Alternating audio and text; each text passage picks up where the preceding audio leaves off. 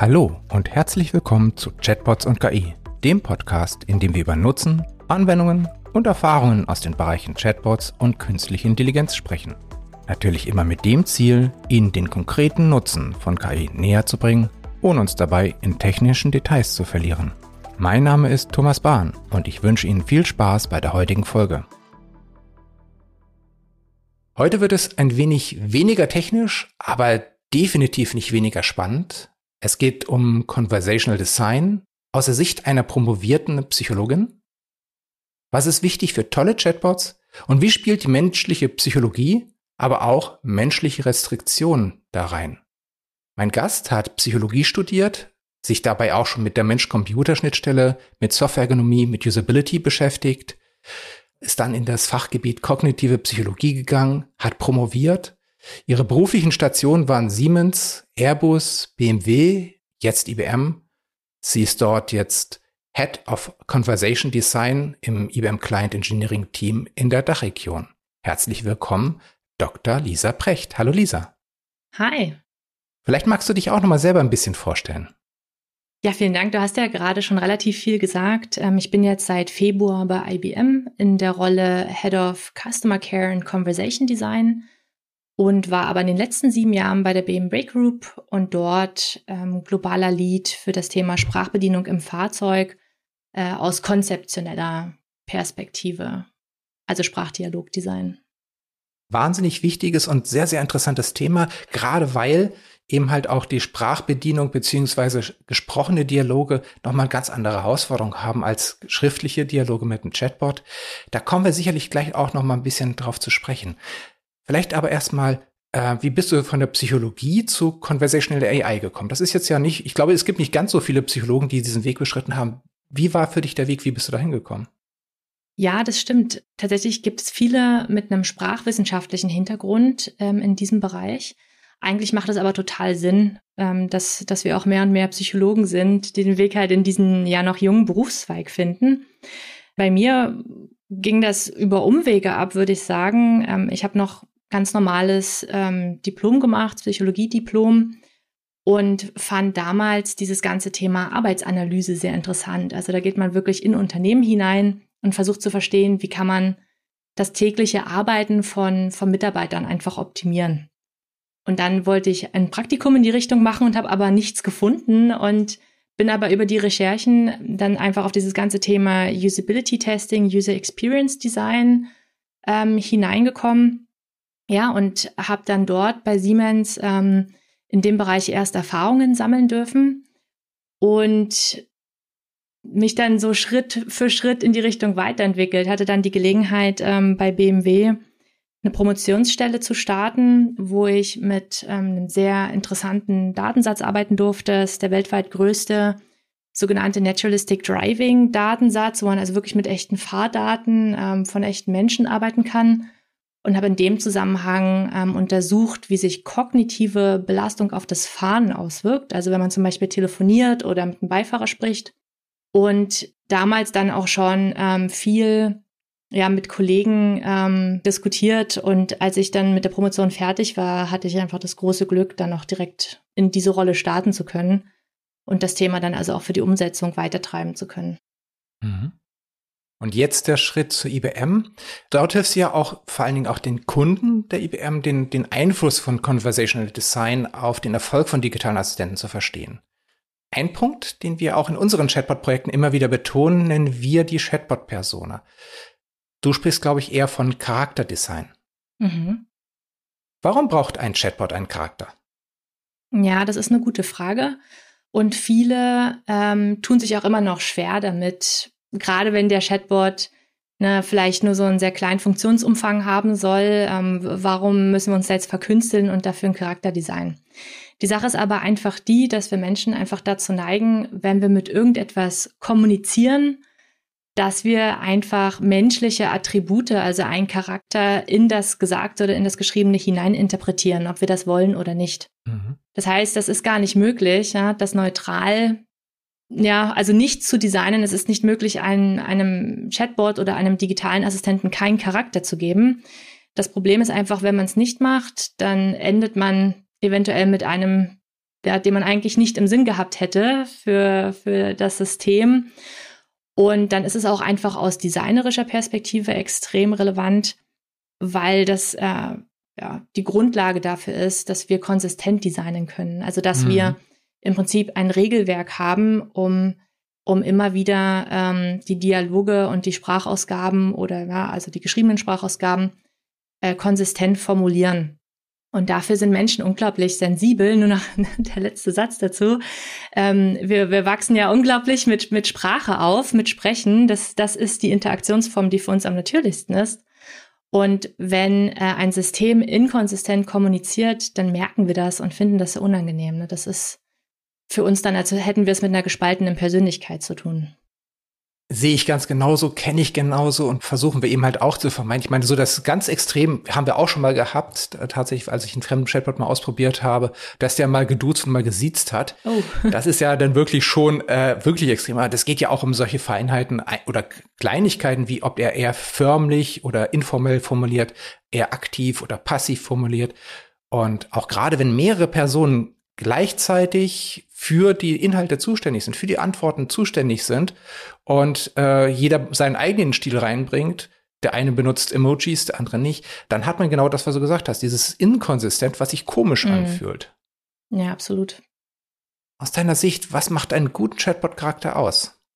Ja, ich glaube, das, das hängt einfach immer davon ab, was man damit vorhat. Also mhm. ein Chatbot ist ja kein Selbstzweck, sondern ist ja auch einfach eine Bedienmodalität, ne, ähm, damit Kunden oder Mitarbeiter oder Menschen einfach allgemein ein bestimmtes Ziel erreichen können.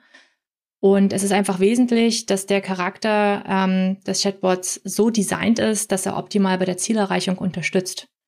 Und das kann natürlich auch was mit der Zielgruppe zu tun haben. Das kann aber und sollte am meisten damit zu tun haben, um welche Aufgaben es geht. Ja, und wie wir da einfach die, die Kunden möglichst an die Hand nehmen können, auch mit dem Charakter des Bots, ne, dass es Sinn macht. Im Endeffekt geht es, wie du gesagt hast, um, darum, ein Ziel einfach und schnell zu erreichen.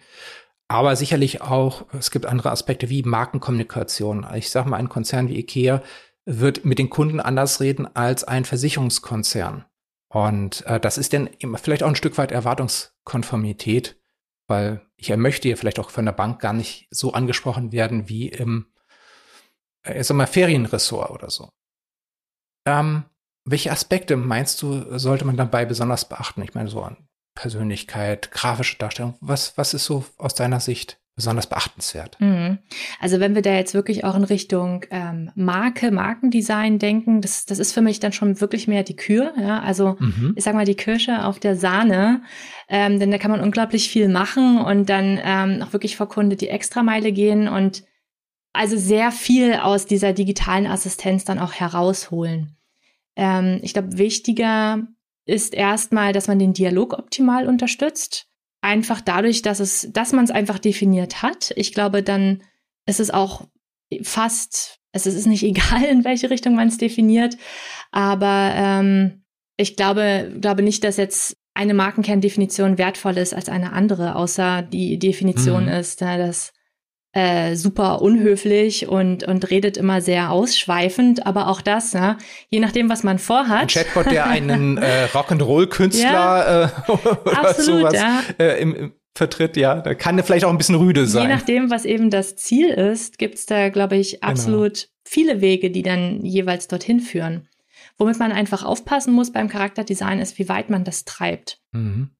Menschen fassen leichter Vertrauen zu digitalen ähm, Assistenzen, wenn sie in einem gewissen Maße menschlich designt sind. Ne? Also wenn sie zum Beispiel äh, Empathie zum Ausdruck bringen, was auch immer einen sehr positiven Einfluss hat, ist, wenn sie ähm, zum Beispiel humorvoll sind. Wenn man es aber zu weit treibt, ähm, dann läuft man eben Gefahr, in, eine, in einen Uncanny Valley-Effekt hineinzulaufen, also in, in ein unheimliches Tal, ähm, das dann eben äh, zustande kommt in der Wahrnehmung bei Menschen, wenn etwas menschenähnlich ist, aber eben doch nicht ganz wie ein Mensch. Und ja, da befinden wir uns einfach immer auf einer sehr feinen Linie beim Charakterdesign und müssen eben schauen, dass wir da in einem Bereich bleiben, ja, der ein bisschen menschlich ist, aber es eben nicht übertreibt. Also das Uncanny Valley, habe ich verstanden, ist so ein psychologischer Effekt. Ähm, Das heißt, es, ist, es sieht aus wie ein Mensch, es, es redet wie ein Mensch und äh, trotzdem ist es noch kein, ganz kein Mensch, also nicht wirklich ein Mensch und dann fühle ich mich irgendwie so ein bisschen unwohl. Habe ich das so richtig verstanden? Genau, also tatsächlich ist es ein sehr, ein extrem wirkmächtiges Konstrukt, das ganz viele Bereiche ähm, auch bei digitalen Assistenten betrifft. Ähm, das kommt eigentlich eher aus der Robotik. Das hat ähm, Professor Mori 1970 einfach beobachtet und dann beschrieben, er hat festgestellt, wenn er Roboter ein bisschen menschenähnlicher vom Aussehen her designt, dass das einen, einen positiven Effekt hat auf die äh, Bewertung, auf die Wahrnehmung bei Menschen. Und wenn er das aber immer weiter treibt und das sehr menschenähnlich wird, dann kippt das irgendwann. Und hm. ähm, da gibt's inzwischen sehr, sehr viel Forschung dazu. Ähm, Mori ist davon ausgegangen, deswegen spricht er von einem Tal, dass sich der Effekt auch wieder erholt, ne? also dass es wieder positiv wird, sobald die, Men äh, sobald die Roboter extrem menschenähnlich aussehen. Tatsächlich konnte mhm. man das aber eigentlich nie belegen. Also es gibt auch Forscher, die sagen, eventuell haben wir hier eher eine unheimliche Klippe und, ähm, und nach der Klippe sieht der Roboter entweder genauso aus wie Mensch oder eben nicht. Und das betrifft aber eben auch, genau wie du es gesagt hast, ja, was für eine Stimme benutzt die Assistenz? Hat die Assistenz ein Gesicht? Benutzen wir einen animierten Avatar? Wie schnell oder wie verzögert antwortet die Assistenz. Also alles, was in irgendeiner Form Aussehen oder Verhalten ist, ähm, kann ja am Uncanny Valley-Effekt im Prinzip gemessen werden. Also wenn ich jetzt einfach mal sage, okay, ich habe verstanden, das ist etwas, was ich jetzt eher vermeiden möchte. Also ich möchte nicht meinen Benutzer in dieses Tal führen. Was kann ich tun, dieses Uncanny Valley zu umschiffen? Welche Tipps würdest du einem Conversation Designer geben? Hm das ist tatsächlich gar nicht so leicht. Und wahrscheinlich muss man es auch, auch immer mal wieder einfach auch validieren. Wie fühlen sich die Dinge an? Ähm, ich, ich illustriere es mal, ähm, was es für, für ein schwieriges Thema ist, einfach an diesem Thema ähm, Antwortzeit. Mhm. Also man sieht in Studien ganz deutlich, dass Menschen das ablehnen, wenn der Assistent länger benötigt, eine Frage zu beantworten oder zu reagieren also eine längere Latenzzeit hat, als sie das aus normaler zwischenmenschlicher Kommunikation gewohnt sind. Ja, also darauf reagieren Menschen so negativ, dass sie das Gespräch dann auch abbrechen unter Umständen. Mhm. Also wahrscheinlich sogar relativ häufig. Gleichzeitig, wenn, wenn wir von einem Chatbot sprechen, der kann ja sehr, sehr schnell antworten. Ja, also viel schneller als ein Mensch das tun würde. Also eigentlich ja. unnatürlich schnell. Und jetzt gibt es Expertinnen, die sagen, ähm, wir sollten die Antwortzeit künstlich verzögern, um hier, ne, also den Effekt zu erzielen, dass das ein bisschen menschlicher wirkt. Und es gibt Forschung, die interessanterweise zeigt, das ist für einen ähm, sehr unerfahrenen Nutzer vielleicht positiv. Also der bewertet das ähm, im ersten Erleben als angenehm, aber gerade die Nutzer, die schon ein bisschen mehr Erfahrung haben, die finden das sehr äh, unangenehm, die bewerten das negativ. Autsch. Die wissen, dass der Chatbot schneller antworten könnte und ähm, ja, möchten dann nicht auf die Antwort warten und fühlen sich auch einfach getäuscht. Also sie möchten nicht mit einem System interagieren, das so tut, als wäre es ein Mensch. Ja. Tatsächlich machen wir das bei uns im Chatbot genauso, dass wir die Antwort verzögern. Mm wahrscheinlich sogar auf, auf Basis der gleichen äh, Studien. Äh, eine Kollegin hat da auch eine entsprechende Formel von äh, herausgenommen und berechnet aus der Länge der Eingabe, die der Chatbot quasi bekommen hat und die Länge der Ausgabe, die er jetzt ausgeben würde, tatsächlich die Verzögerung mit der Option, dass man das nochmal äh, manuell übersteuern kann. Okay. Aber du hast recht, also der erfahrene Benutzer wird sagen, ja, aber geht doch eigentlich schneller. Ja, ich würde ja. davon abraten. Ne? Also außer wir haben wieder ein Lesbarkeitsthema. Also wenn wir längere Sprachausgaben haben, was natürlich auch nicht ideal ist und das, das pusht die komplett über den Bildschirm ähm, und der, der Kunde oder der Nutzer müsste dann direkt scrollen, dann könnte man schauen, ne? also ob man eine gute Mischung findet aus Anzeige und weiterer verzögerter Anzeige. Ist aber auch gar nicht so leicht, denn mhm. da das ideale Timing für den jeweiligen Menschen dann halt auch zu finden, Deswegen würde ich wirklich sagen, ich würde das nicht machen. Also vor allem nicht in, in Kombination mit diesem Ich tippe Zeichen. Das, äh, das finden viele Leute eher merkwürdig. Ja, ja, nachvollziehbar. Äh, absolut. Wobei natürlich eine sehr, sehr schnelle, also maximal schnelle Antwort teilweise Menschen auch wieder unter Druck setzt, das Gefühl haben, sie müssen jetzt auch schnell antworten, wenn immer sofort aus der Pistole geschossen so die nächste Chatbot-Antwort kommt. Aber wie du schon gesagt hast, unterschiedliche Menschen empfinden das jetzt noch unterschiedlich. Mm. Und wenn ich im Zweifelsfall erstmal gar nichts weiß über mein Gegenüber, äh, wenn der Chat beginnt, kann ich mich ja noch nicht mal sinnvoll auf diesen Benutzer anpassen. Ja, das stimmt. Also ich glaube auch, das ist das geringere Übel als die lange Latenzzeit, ne? also die lange Wartezeit im Gespräch. Ähm, tatsächlich habe ich dazu auch gerade erst wieder gelesen, dass es, ähm, das fand ich ganz interessant in dem Zusammenhang, auch einfach ganz normal in unserer Kommunikation ist, dass wenn wir eine Bitte gestellt bekommen oder eine Aufforderung oder ne, also irgendwas an uns formuliert mhm. wird und wir können das positiv oder negativ beantworten, dann antworten wir oft verzögert, wenn wir negativ antworten. Also mit, mit mehr Worten und mit mehr Pausen. Und wenn wir was positiv beantworten, dann kommt das oft sehr schnell. Und ich kann mir schon vorstellen, ne, dass dieses Thema Verzögerung einfach was ist, was für uns ganz, ja, ganz tief in uns negativ besetzt ist, einfach, ja. Hm. Deswegen ist wahrscheinlich im Zweifel schneller besser. Ja, oder halt eben, ne, das ist ja, das ist ja oft eher ein Thema für, für die Voice-Only-Assistenten. Ja. Dass da diese lange Wartezeiten halt extrem unangenehm sind. Aber das ist ja auch ein bekanntes Problem. Das macht ja auch niemand mit Absicht. Ja, da ist ja noch eine technische Herausforderung, mhm. dass eben halt auch die Sprachanalyse häufig nicht an dem Gerät stattfinden kann, äh, wo die Einausgabe stattfindet. Beim Auto, was ja dein Forschungsgegenstand war, habe ich ja typischerweise die Übertragung erstmal zu einem zentralen Rechenzentrum, dann das Analysieren, die Antwort generieren und dann die Rückübertragung. Und das sind ja auch große Datenvolumina, die da über den Ether gehen. Äh, welche Aspekte muss man vielleicht gerade beim, beim Voice, also wenn man mit dem Chatbot, Voicebot spricht, welche äh, anderen Herausforderungen gibt es dann noch bei diesem Kanal gegenüber dem schriftlichen? Ich glaube, die größte Herausforderung ist wirklich, ähm, den Nutzer an die Hand zu nehmen. Ja? Also mhm. einen Dialog zu designen, der nicht so viel Interpretationsspielraum offen lässt, also wo einfach klar ist, was muss ich jetzt tun, ähm, was, was kann ich jetzt sagen, damit der Dialog so weitergeht, dass ich mein jeweiliges Ziel einfach erreiche. Und dann haben wir dieses riesige Problem, ähm, einfach mit dem, mit dem sogenannten Mental Load, ne? also dass wir sehr aufpassen müssen, wie und wie viel formulieren wir, damit wir einfach die Menschen nicht überfordern äh, und damit mhm. sie dem Dialog und also dem Gespräch noch gut folgen können. Ich glaube, das kennt jeder. Wenn er einmal so richtig schnell zugetextet wird, dann hat er am Ende des Satzes vergessen, was da am Anfang des Satzes war. Das meinst du mit Cognitive Load? Ja, genau. Also das beschreibt einfach die Belastung in unserem ähm, Gehirn, also der Teil unseres Gehirns, den wir benutzen, um Informationen halt aktiv zu halten, zum Beispiel in einem Gespräch, ist, das ist das Arbeitsgedächtnis. Mhm. Und das muss wirklich Informationen auch aktiv halten, um darauf zugreifen zu können. Und das ist sehr fragil. Das heißt, ne, wenn wir unterbrochen werden, ist die Info weg. Mhm. Und man kennt es ja auch von sich selbst. Also man erzählt selber was wird kurz unterbrochen und weiß gar nicht mehr, worüber man eigentlich gesprochen hat. Du kennst mich, ne? genau, also diese Form von äh, mentaler Belastung, die, die Infos alle noch da zu haben, wenn man wieder dran ist im Gespräch, äh, ja, das ist das Wichtigste. Ist es jetzt erstmal nur dieses mit diesem Kurzzeit-Arbeitsgedächtnis-Ding oder es gibt ja noch andere Sachen, andere Störungen, was weiß ich, Umgebungsgeräusche oder dass jemand anders in der Nähe äh, was erzählt. Das sind ja noch mal weitere Herausforderungen. Ja, das stimmt.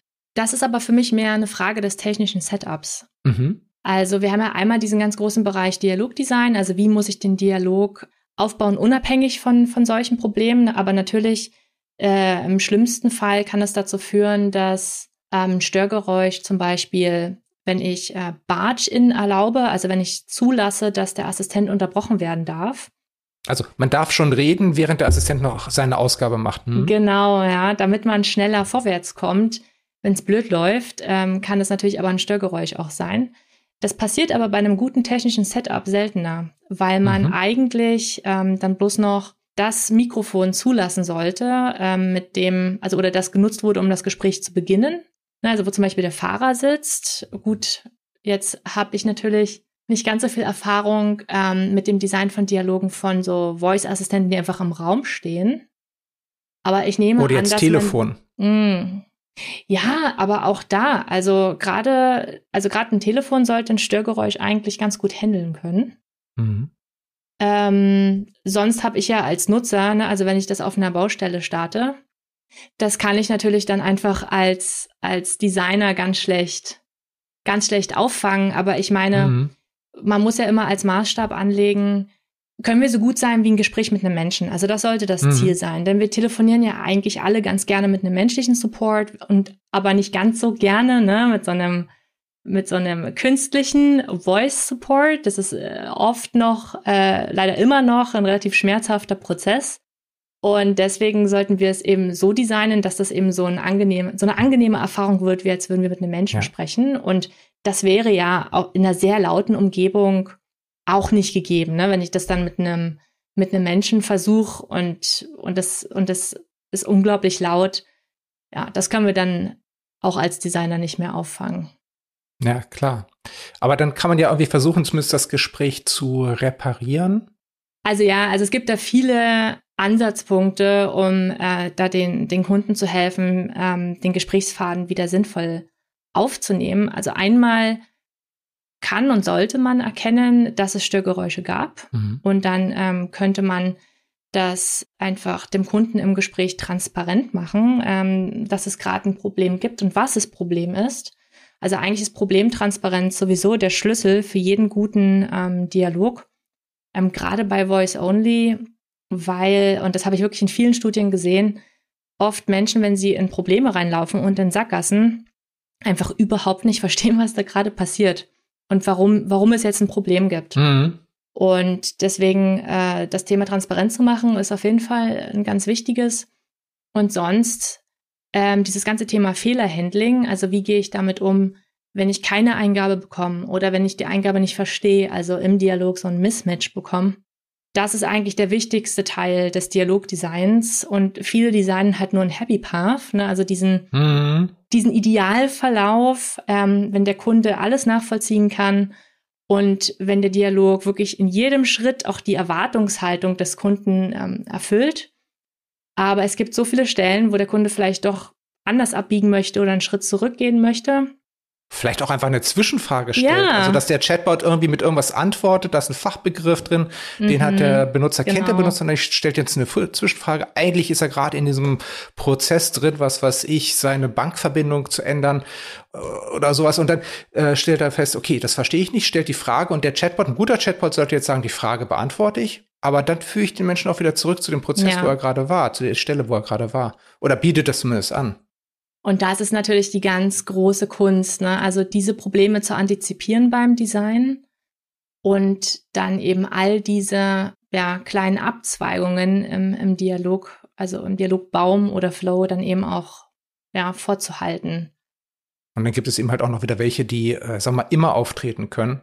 Äh, wie du, hast ja zum Beispiel gesagt, ähm, es kommt keine Eingabe, heißt, der Chatbot stellt eine Frage und der Mensch wird, ob er jetzt im Auto sitzt, digitaler Assistent ist oder was auch immer, er wird gerade in dem Moment abgelenkt, muss was anderes machen und würde natürlich normalerweise dann ähm, vielleicht später zurückkommen, aber hat schon ganz vergessen, an welcher Stelle er war. Dass er, dass dann der, der Voicebot, der Chatbot, der digitale Assistent nochmal wieder sagt, ähm, wir waren jetzt gerade da, vielleicht kann er die Frage nochmal kürzer, prägnanter formulieren, vielleicht kann er sie ausführlicher formulieren, wenn sie schwierig zu verstehen ist und so jetzt wieder in den Dialog zurückführen. Ja, total. Ja, das ist ein super schwieriges Thema, ähm, wo man auch sehr stark auf den Kontext schauen muss. Also wo befinden wir uns in was für eine Situation, wo dieser Dialog gerade stattfindet? Also wenn wir jetzt wirklich von, vom Fahrzeug ausgehen, da haben wir dieses ganz große Thema, dass ein starker Aufforderungscharakter im Dialog schwierig ist. Ne? Denn wir mhm. müssen Menschen die Möglichkeit lassen, solche äh, Bedienschritte oder solche Interaktionen zu unterbrechen, wenn sie eben merken, sie brauchen ihre Aufmerksamkeit jetzt anderswo, ähm, auf der Straße, im Verkehr. Und dann ist es auch gar nicht vielleicht unbedingt so ratsam zu versuchen, mitten im Dialog später den Faden wieder aufnehmen zu können. So, so sind ja Menschen auch nicht. Nee, klar. Also ich habe oft, ähm, als ich noch für BMW designt habe, mir einfach vorgestellt, was würde ich jetzt von einem, von einem hilfreichen, von einem guten Beifahrer erwarten, ne? Ähm, wie würde ich erwarten, dass er äh, hier für mich den Faden wieder aufnimmt? Ne? Klar hat man immer technische Restriktionen auch, aber ich glaube, manchmal hilft es auch einfach, vielleicht schon Dinge sich zu merken, ne? also zu speichern und an einer späteren Stelle im Dialog wieder einsteigen zu können. Manchmal hilft es, vielleicht einfach einen Bildschirm stehen zu lassen. Ne? Also der, der Sprachassistent ist nicht mehr da, aber ich kann die Aufgabe einfach in Ruhe, wenn ich wieder Kapazität habe, auf dem Bildschirm beenden. Oder es macht vielleicht auch mehr Sinn, wirklich den Dialog einfach nochmal von vorne zu beginnen. Das kann schon auch sein. Ne? Hm.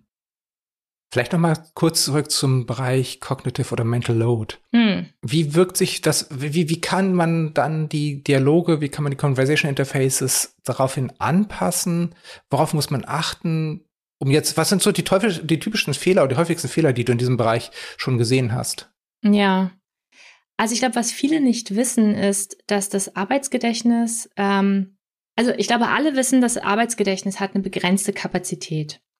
Aber wie die Kapazität individuell äh, in einem Dialog ausfällt, hängt von unserem Vorwissen ab.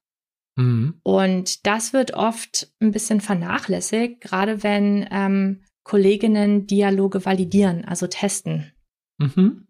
Man, man sagt, dass man ungefähr, also da gibt es natürlich sehr viele unterschiedliche Studien, ähm, die, die da auf unterschiedliche Zahlen gekommen sind, aber sagen wir jetzt mal einfach, weil das das häufigste war, was man gefunden hat, man kann ungefähr sieben plus minus zwei Chunks von Informationen im Arbeitsgedächtnis aktiv halten. Ein Chunk ist eine Informationseinheit.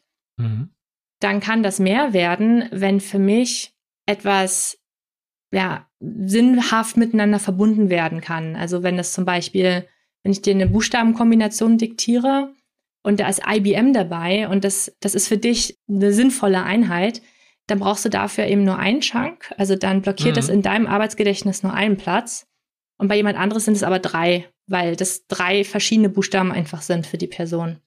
Ich kenne das. Die Mobilnummer meiner Frau enthält die Vorwahl von Kiel und dann ist es einfach diese vier, diese vier Ziffern nacheinander weg sind einfach nur eine Einheit. Das ja, genau, genau, ganz genau.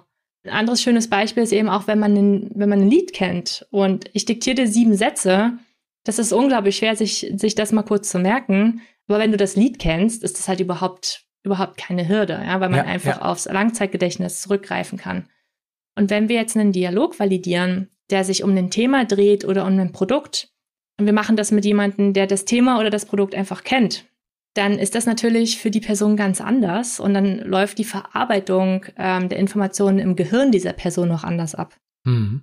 Und das unterschätzt man oft. Ähm, also klar ist das immer auch ein Budget- und ein Zeitthema, ob man äh, komplett produktfremde, echte Kunden rekrutieren kann. Aber das ist echt wesentlich, um Dialoge zu validieren, halt in Richtung äh, Mental Load. Oder überhaupt. Ich meine auch die Verwendung von Fachsprache zum Natürlich, Beispiel. Natürlich, ja klar. Also ja, also ich glaube, dass das absolut bekannt ist, ne, dass, dass wir das immer validieren sollten. Aber ich glaube, gerade in diesem Bereich unterschätzt man das ein bisschen, äh, wie viel das dann ausmacht. Mhm. Und man kann hier aber auch mit Daumenregeln arbeiten. Also das machen ganz viele äh, Kolleginnen, dass sie, dass sie sagen, ähm, nur so und so viele Informationen halt in einer Sprachausgabe. Mhm. Und ich denke, das macht auch Sinn, aber es ist eben sehr individuell ja. für den Use Case einfach zu überlegen, wie man das am besten macht. Ja. Viele sagen zum Beispiel drei, drei Informationen, aber das kann unter Umständen auch sehr viel sein. Also mhm. ja, am besten, also weniger ist mehr. Ja, gerade mit der Sprache hat man ja eher kürzere Äußerungen, mehr Turnarounds, mehr, mehr abwechselndes Sprechen als bei einer schriftlichen Kommunikation, wo ich jetzt beim Chatbot zum Beispiel nochmal notfalls hochscrollen kann und nochmal nachlesen kann. Da habe ich ja normalerweise mehr Zeit mhm. und kann eben halt auch größere Einheiten machen. Andererseits sind wir es vielleicht auch gewohnt von den Messengern, die wir privat nutzen, dass wir dann eher so Einsatz, Einsatz, und das ist eine einzige getrennte Sprechblasen und nicht ein großer Wall of Text, ein, ein großer Textblock, der dann auf einmal kommt. Das heißt, auch solche Gewohnheiten kommen dann halt mit rein, die Erwartungen, die aus diesen Gewohnheiten entstanden sind. Ob sich das richtig und gut anfühlt oder ob das sich irgendwie komisch anfühlt. Total. Es hängt aber auch von denen ab, was ich halt von dem Assistenten wollte in dem Moment. Also ich habe auch schon in Studien gesehen, wenn die Erwartungshaltung ist, dass mir der Assistent jetzt etwas erklärt oder ne, dass es ein Schritt-für-Schritt-Tutorial ist und es geht um einen komplexeren Sachverhalt, und ich habe aber auch danach gefragt als Kunde, dann wird es auch akzeptiert, wenn die Antworten länger ausfallen. Hm, stimmt. Deswegen, ne, deswegen meinte ich das, dass das so unglaublich individuell ist. Ähm, nicht nur für den Menschen und das Vorwissen, aber eben auch für die Situation und den Use Case. Das heißt, man braucht Erfahrung, man braucht vielleicht Menschen, die sich mit menschlicher Kommunikation auskennen, mit Psychologie auskennen, ähm, eben halt, um wirklich richtig gute Chatbots zu machen, mit denen sich Menschen gerne unterhalten, äh, sollte man sich eben halt nicht nur auf die Techniker verlassen. Wir, äh, übrigens, was du eben gesagt hast, mit äh, dann eben halt verschiedene Nutzer auch testen und ausprobieren lassen. Wir empfehlen unseren Kunden mindestens zwei Runden, einmal mit den Projektteilnehmern, die wissen, was der Chatbot können soll und äh, wissen, können auch beurteilen, ob das, was rauskommt, äh, richtig und gut ist und erwartungskonform ist. Und dann aber eben halt auch mindestens noch eine Runde zu machen, wo man Leute dazu nimmt, die jetzt nicht im Projekt sind, ob das jetzt irgendwelche anderen Kollegen sind oder besser vielleicht sogar noch Menschen, die so zielgruppennah sind, weil dann kriegt man immer ganz viele neue Ansätze, verbundene Fragestellungen, an die man vielleicht nicht gedacht hat, neue Formulierungen. Es gibt ja dieses eine berühmte Beispiel von einem Chatbot, äh, wo man sich informieren lassen kann, wenn man geblitzt wurde und wo dann eben halt ähm, ja so eine Äußerung kam, ja ich habe ein teures Foto gekriegt, mein Lappen ist wohl bald weg und teures Foto gleich ich wurde geblitzt, Lappen gleich Führerschein mhm. war eben halt nicht mitgedacht worden, mhm. aber das mhm. kann man ja nachtrainieren. Ja, genau. Also da bin ich total bei dir. Ähm, ich würde sogar so weit gehen, noch bevor man den ersten Test macht, dass man ähm, zusammen mit den Kollegen, mit denen man den Dialog entwickelt, auch wirklich mal ins Flowchart schaut. Mhm. Also manche schrecken davor zurück, weil, weil die ja auch sehr komplex werden können. Ich halte das aber für extrem wertvoll, gerade für diese ganzen Pfade, die wir vorher besprochen haben, ne? für diese ganzen kleinen Umwege, die wir ja auch mitdenken wollen. Und erst wenn alle sagen, ja, also da haben wir jetzt soweit alles berücksichtigt, würde ich wirklich in dieses Erleben gehen.